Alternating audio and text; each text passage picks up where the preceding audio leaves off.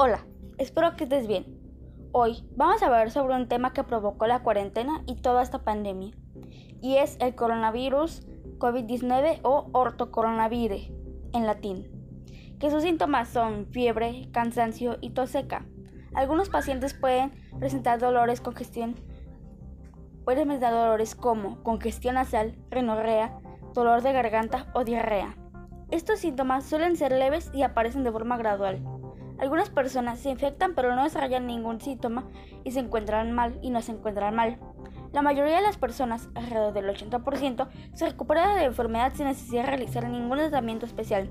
El COVID-19 sigue afectando principalmente a la población de China, aunque no se aunque se han producido brotes importantes en otros países. La mayoría de las personas que se infectan padecen una enfermedad leve y se recuperan, pero en otros casos puede ser grave, puede ser grave.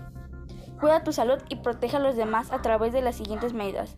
Lávate las manos con frecuencia. Mantén una distancia mínima de un metro entre cualquier persona que tosa o estornuda. Evita tocarse los ojos, evita tocarte los ojos, la nariz y la boca, etc. Mantente, mantente siempre limpio. Permanece en casa en todo momento.